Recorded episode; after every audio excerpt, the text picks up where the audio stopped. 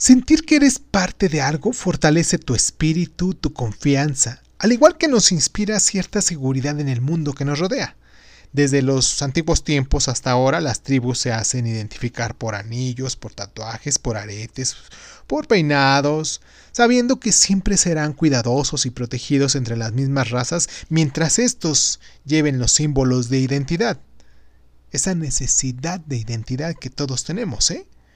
Hoy en día las amigas se ponen pulseras que dicen amigas para siempre, los novios se compran corazones rotos y cada uno se queda con la parte del corazón.